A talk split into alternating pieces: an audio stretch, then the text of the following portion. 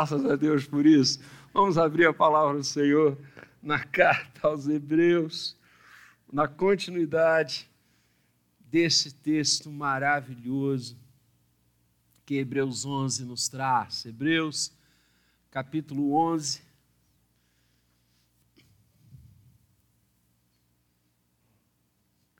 Quero confessar aqui que, se não fossem as notícias lindas do evento dos casais e da Assembleia, eu tinha preparado um cântico para pedir de última hora para o grupo de louvor. Eles foram salvos. Né? Pelos anúncios eu fiquei, já sentaram, então. Mas depois pode levantar, né? Tem problema não? Hebreus, capítulo 11. De manhã nós ouvimos o verso 6. E eu quero ler com a igreja o verso 7 que fala sobre Noé, um dos vultos da palavra do Senhor. E o texto diz: pela fé, Noé, divinamente instruído acerca de acontecimentos que ainda não se viam, e sendo temente a Deus, aparelhou uma arca para a salvação de sua casa, pela qual condenou o mundo e se tornou herdeiro da justiça que vem da fé. Que o Senhor abençoe a leitura da Sua palavra. Amém. Já oramos pedindo a iluminação que só o Espírito Santo pode trazer e compartilhamos agora o texto das Escrituras. Temos caminhado em Hebreus 11, galeria dos heróis e heroínas da fé galeria daqueles dos quais o mundo não era digno, mostragem maravilhosa de vidas que pela fé ousaram, pela fé tiveram coragem, pela fé condenaram o mundo que viviam, pela fé obtiveram o selo de justos.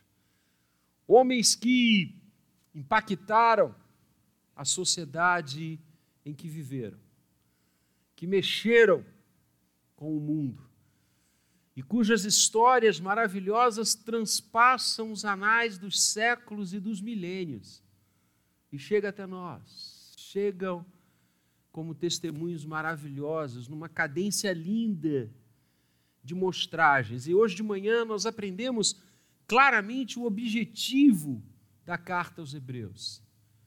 Não desistam, vão em frente. Temos muitas coisas a fazer, muitas coisas a realizar. Hebreus nos dá esse estímulo, Hebreus fala ao nosso coração desta forma tão límpida, tão cristalina, como este rio cantamos lindamente neste culto, rio que é o nosso próprio Deus, o nosso próprio Senhor, que lava, regenera, incentiva, abençoa. E Hebreus 11. Desde a primeira vez que eu li esse capítulo, eu me lembro perfeitamente disso, interessante. Algumas passagens das Escrituras Sagradas que eu me recordo desde a primeira vez que eu as li, com 13 para 14 anos. Tantas outras coisas eu não me lembro, mas de alguns textos eu me recordo, e este foi um deles.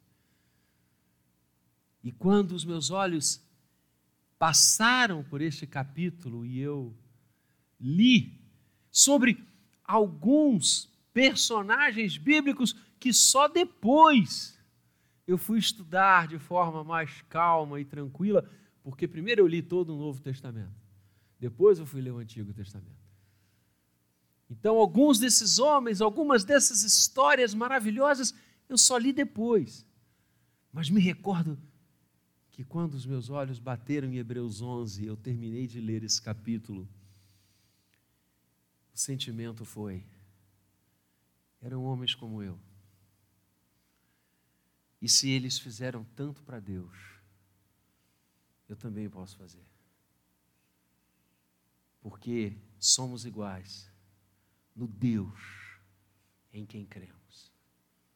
Noé cria no mesmo Deus que eu e você cremos. Noé confiou no mesmo Deus que eu e você confiamos.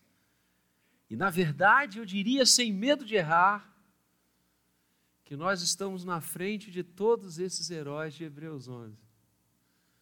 Porque todos eles, sem exceção, olharam para o dia bendito, que o Senhor se faria carne e habitaria entre nós. Nós sabemos que isso aconteceu. Nós sabemos que a cruz é uma realidade.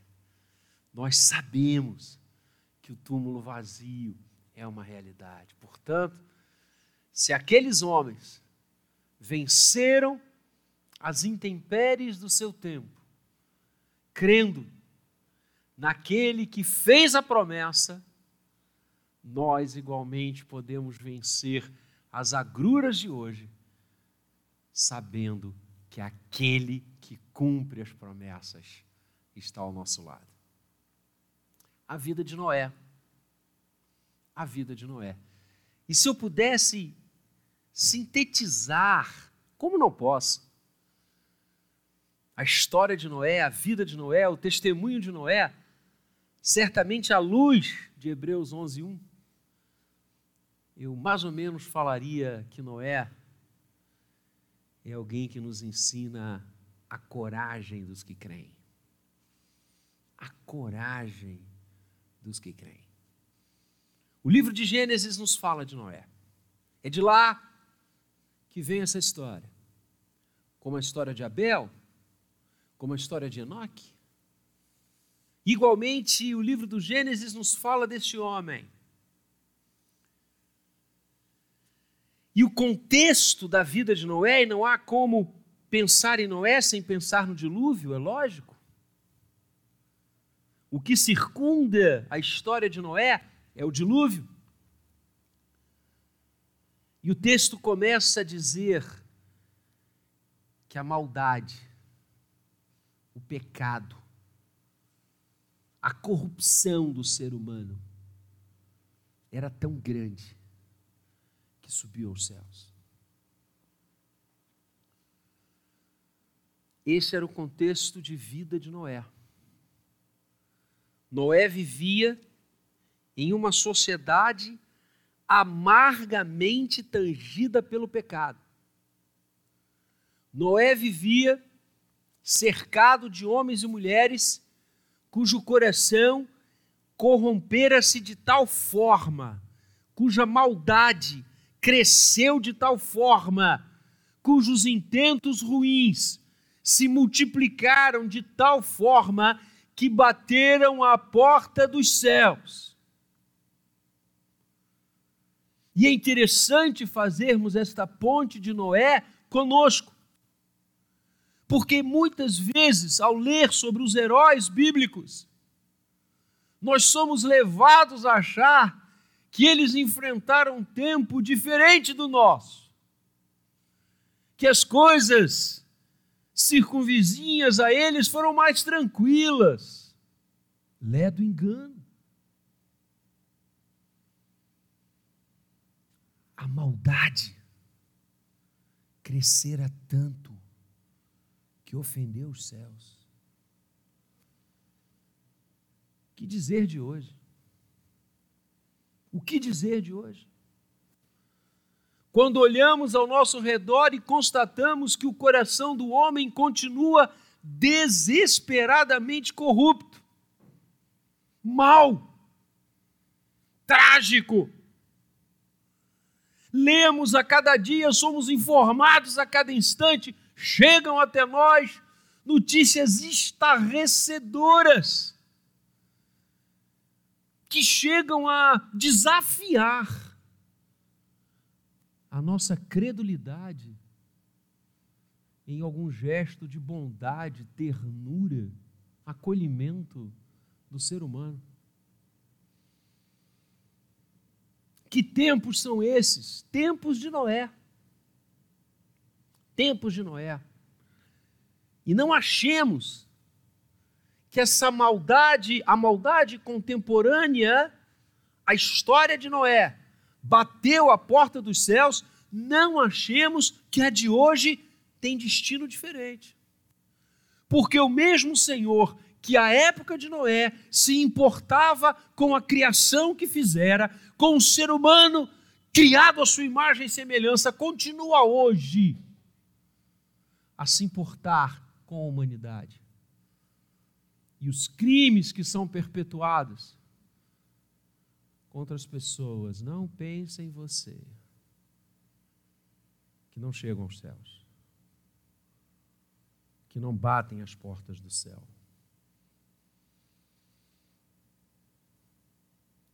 e a maldade multiplicando-se, ofendeu o coração do Senhor. E o Senhor apareceu a Noé e o chamou. E anunciou a Noé acontecimentos que não se viam, mas que aconteceriam. Pela fé, Noé, divinamente instruído acerca de acontecimentos que ainda não se viam, Deus avisou a Noé que mandaria chuvas tremendas, portentosas sobre a terra. E de fato, conta-nos o Gênesis que choveu durante 40 dias e 40 noites, mas choveu muito, choveu demais. As águas do dilúvio cobriram tudo. E o Senhor avisa isso a Noé: diz, olha, eu vou destruir. Eu não consigo enxergar tanta maldade. Esse não foi o objetivo para o qual eu criei a raça humana. Eu vou exercer juízo. Abrirei as comportas do céu e choverá intensamente. Mas vou preservar você, Noé, e a sua família Noé tinha três filhos, Sem, Cão e Jafé. E Deus orientou Noé para que ele fizesse uma arca. E todos nós conhecemos a história. E imediatamente Noé começou a construir uma arca imensa, enorme. Gênesis detalha o tamanho dela era imensa. Porque Noé abrigaria um casal de cada espécie. Ele fez isso. E enquanto permaneceu as chuvas e depois, enquanto as águas não baixavam, todos eles conviveram com todos esses animais dentro da arca. Outro milagre do Senhor. Muitas vezes a gente não pensa no milagre que aconteceu dentro da arca. Noé, sua esposa, seus filhos e noras. E esse é o primeiro ponto que eu quero trazer para a sua e para a minha reflexão. A coragem que a fé nos traz é uma coragem que enfrenta toda e qualquer situação. No caso de Noé foi o dilúvio. Qual pode ser o meu ou o seu caso? Uma enfermidade? A perda de um objetivo? Um ente querido que se foi e que destroça o coração? um trabalho que nós amávamos realizar e de uma hora para outra ficamos sem.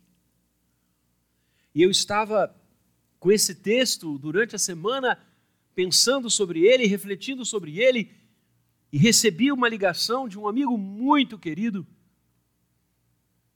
professor universitário, doutor na sua área de excelência, conheço há muitos anos. E aquele homem ligou para mim, nós já não nos falávamos há muito tempo, e ele disse: Vlad, desculpa estar ligando para você nessa situação. Eu disse: O que, que houve? Ele falou: a instituição de ensino que eu tomava conta, que eu dirigia, quebrou. Pandemia jogou os alunos fora, nós não tivemos como continuar e a mantenedora decidiu fechar as portas e pagou a todos, o que foi uma bênção, ele disse, porque há muitas instituições, há muitas empresas que estão quebrando e simplesmente nada pagam aos seus funcionários. E ele disse para mim: Meu amigo, me ajude. Eu preciso levar comida para a mesa da minha casa. Aquilo cortou meu coração. E ele chorou ao telefone. Ele é mais velho que eu. E eu me coloquei no lugar dele. E eu disse a ele: Você está enfrentando o seu dilúvio. Você está enfrentando o seu dilúvio. Não esmoreça. A partir de hoje eu farei o que eu puder para lhe ajudar. Tenha fé. Creia. A fé nos torna corajosos. Você já pensou por um pouco em tudo que Noé sofreu enquanto ele estava construindo a arca?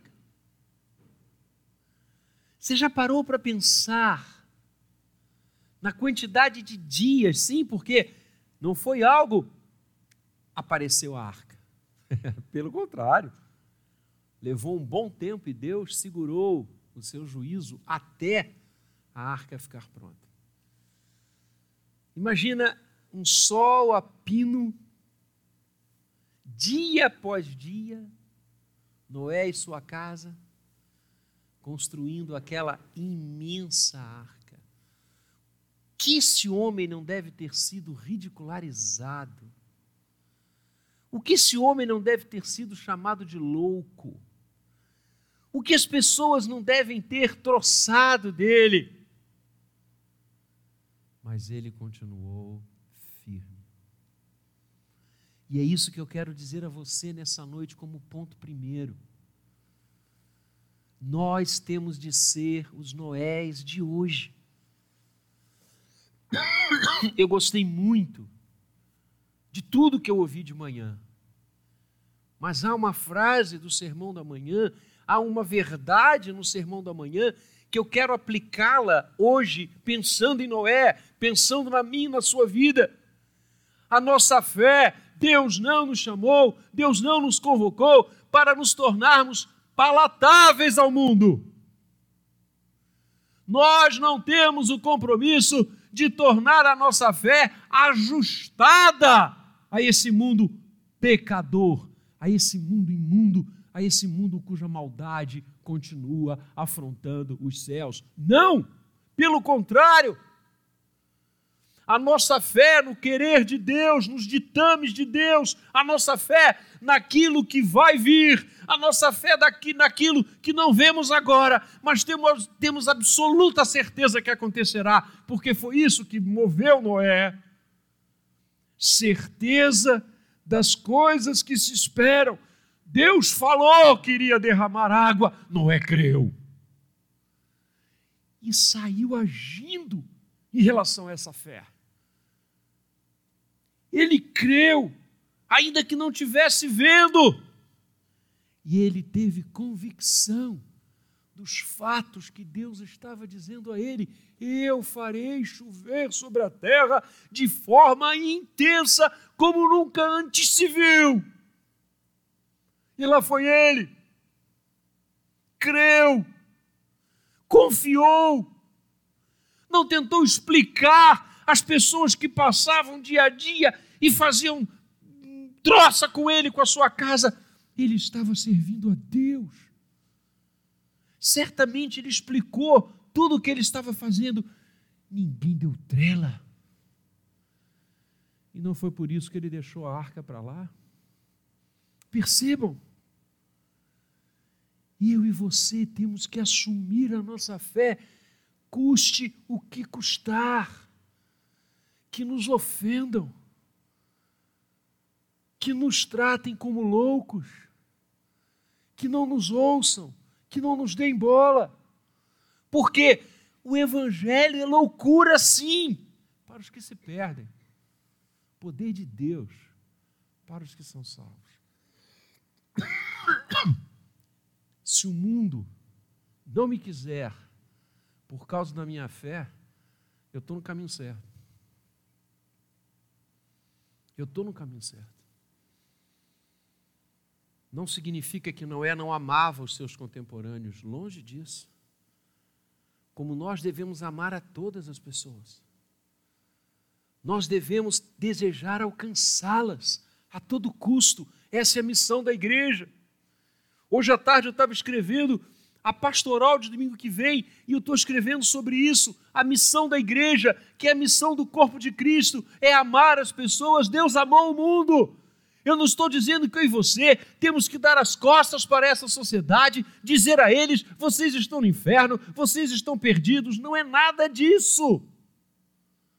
O que eu estou dizendo nesta noite, como ponto primeiro, é que a nossa fé tem que plasmar e ditar a nossa vida e não a vida do mundo. Porque o mundo jaz no maligno. Nós temos um compromisso com a palavra, um compromisso de santidade. A gente está estudando sobre santidade nos encontros de fé às quintas-feiras. No mundo caótico, nós somos chamados a ser santos. E eu tenho falado ali, o que é ser santo? É andar conforme o padrão de Deus, que está na Sua palavra, no seu texto maravilhoso. Que aprendemos hoje de manhã é a palavra do Senhor para nós. Palavra viva, só a Escritura.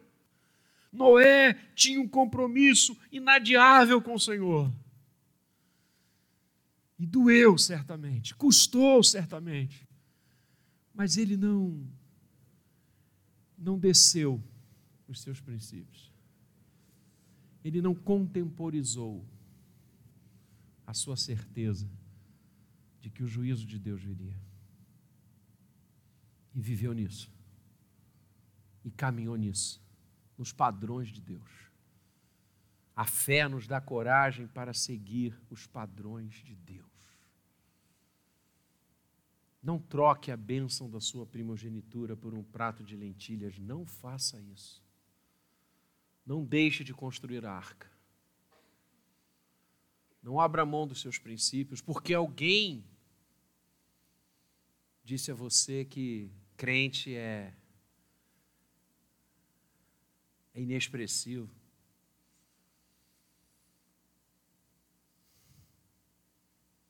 Saiba da sua herança. Saiba de quem você é. Noé tinha consciência de quem ele era. Então, o primeiro ponto é esse. O segundo ponto que o texto maravilhosamente nos diz é que ele era temente a Deus, aparelhou uma arca para a salvação da sua casa. Acho lindo isso.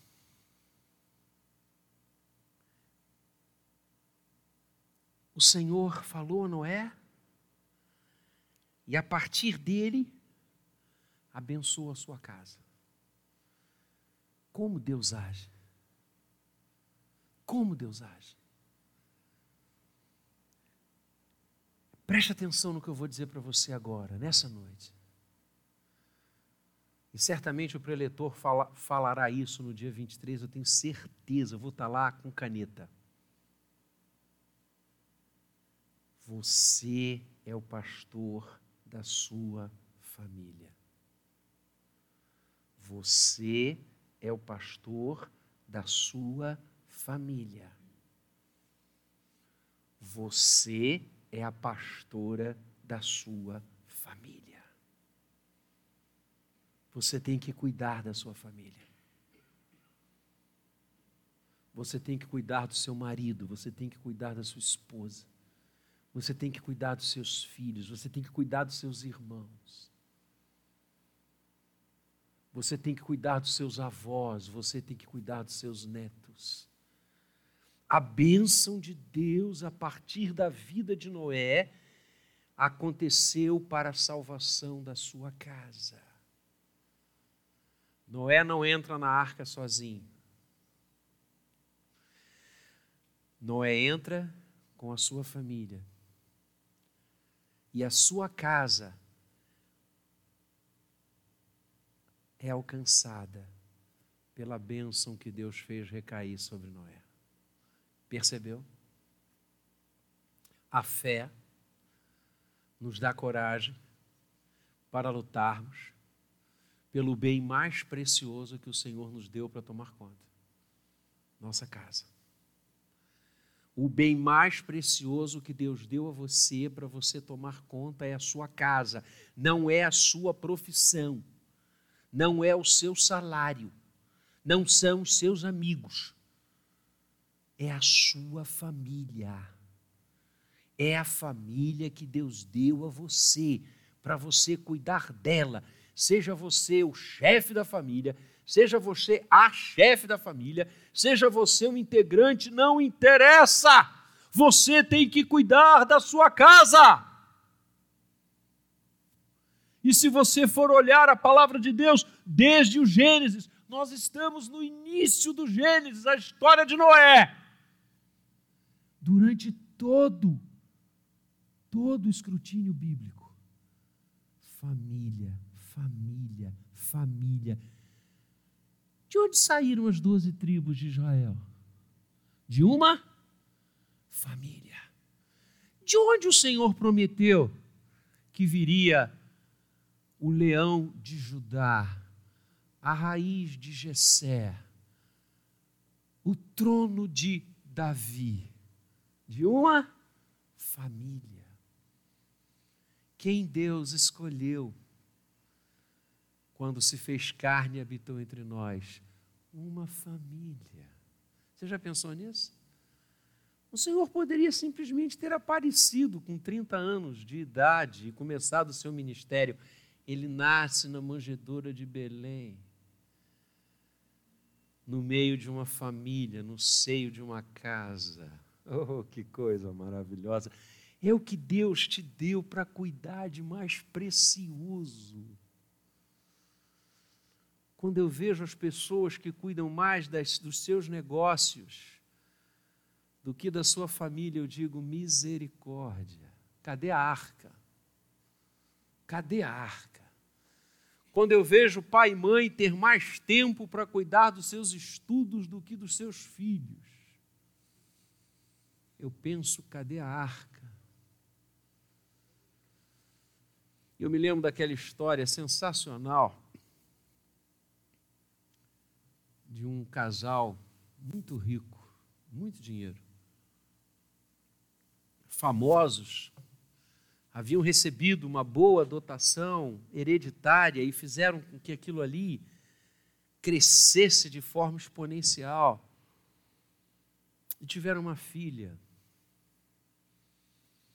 E a menina nasceu e eles eram muito ocupados e a mansão que eles habitavam trouxeram uma das avós para cuidar da menina e a avó começou a cuidar dela e ela cresceu e um dia, pré-adolescente, ela vira para a avó em mais uma das noites que o seu pai e a sua mãe não estavam em casa, porque em vários eventos, todos relevantes, sem dúvida nenhuma, ela virou para sua avó e disse: Vó, nós somos muito ricos, não somos?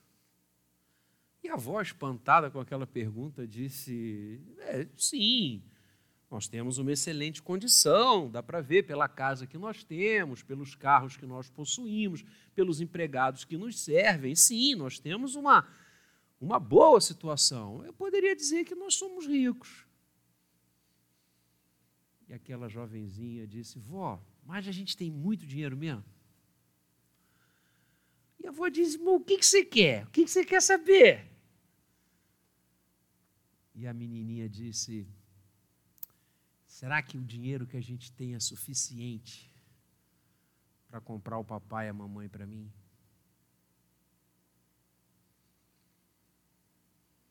A maior bênção coisa mais preciosa que Deus deu a você para você cuidar é a sua família.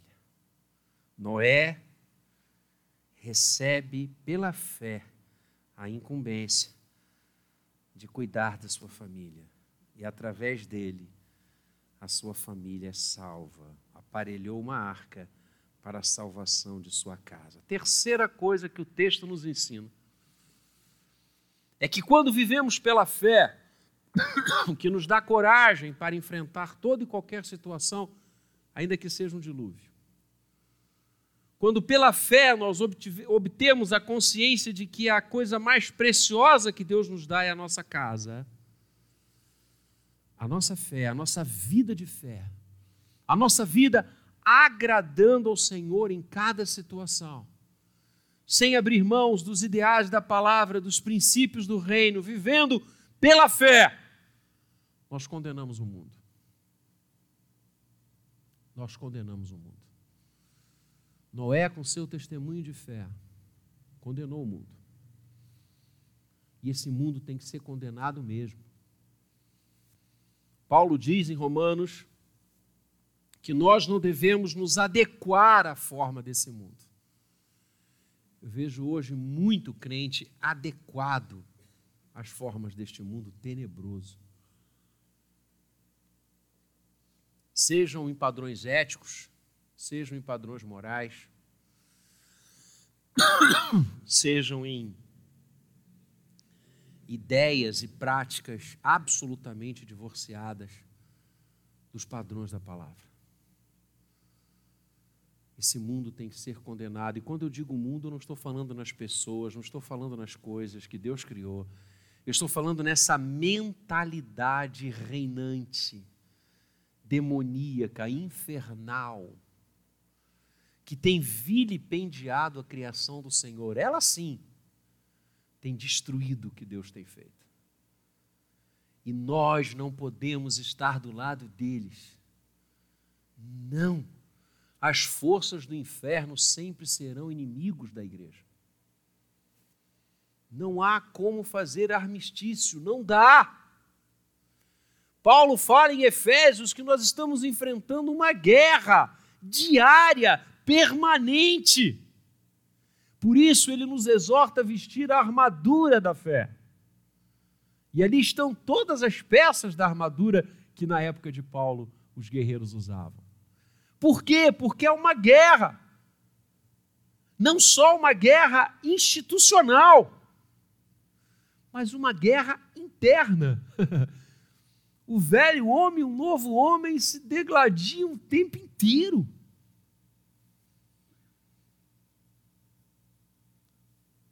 Nós precisamos dizer não a essa mentalidade demoníaca que permeia as relações, os negócios, a forma de viver, a forma de construir a forma de ganhar a vida.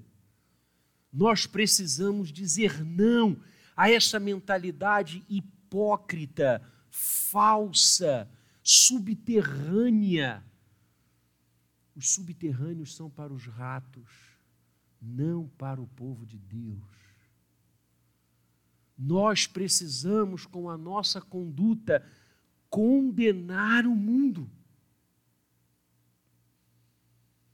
nós não podemos realizar as mesmas práticas, interesses, visões e construções deste mundo tenebroso.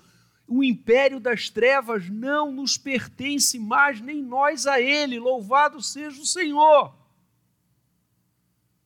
Mas como que nós podemos ler? Ele nos libertou do império das trevas e nos transportou para o reino do Filho do seu amor, se na hora de darmos o testemunho, a hora de construirmos a arca, a gente se une ao inimigo.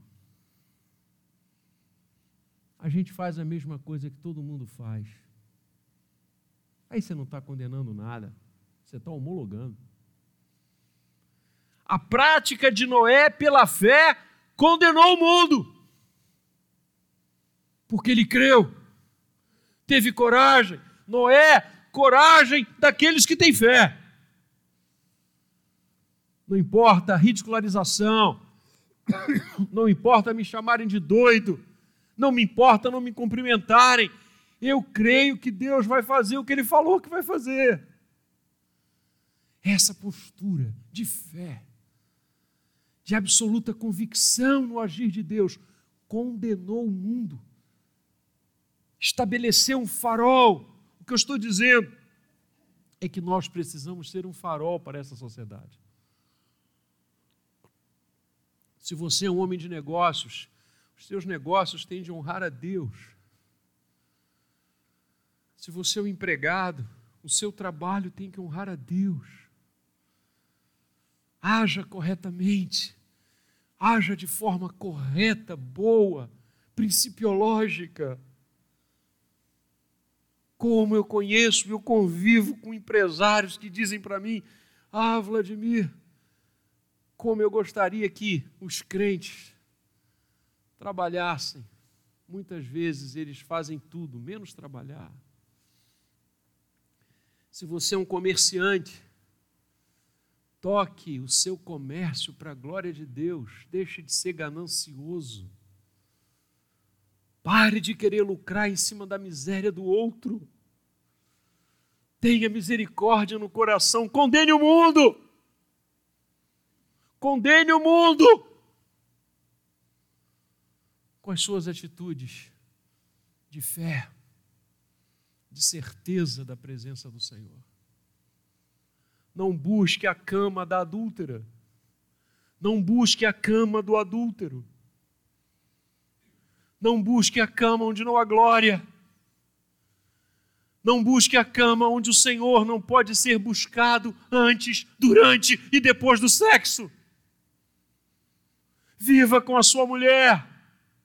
Viva com seu marido. Regozije-se nele e nela. Condene o mundo condene aquelas pessoas que não têm nenhum padrão de fidelidade, que não têm nenhum padrão de compromisso. Condene o mundo, como Noé condenou. Tenha palavra. Seja uma pessoa do sim, sim, não, não. Seja alguém que não precisa assinar 400 vezes e reconhecer a firma 894 para que alguém dê credibilidade no que você está falando.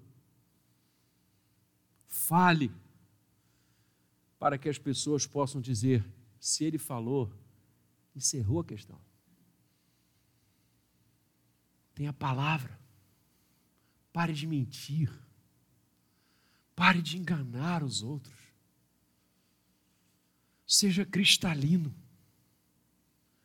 seja de fato não um livro, mas uma carta aberta, porque é isso que Paulo diz que nós devemos ser.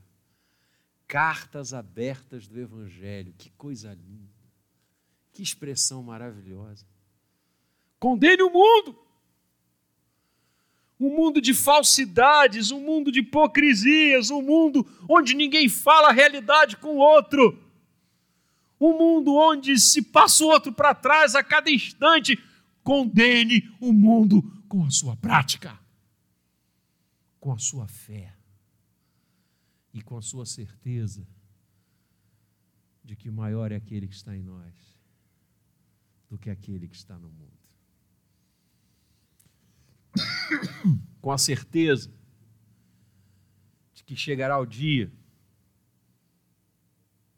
que você e eu ouviremos: servo bom e fiel, passa para o gozo do teu Senhor. Esqueça as panelas do Egito. Alimente-se do maná e das codornizes. Porque esse é o sustento que vai fazer você andar no deserto quantos anos você quiser. Que vai fazer você enfrentar os dilúvios. Esse é o sustento. E quarto e último lugar,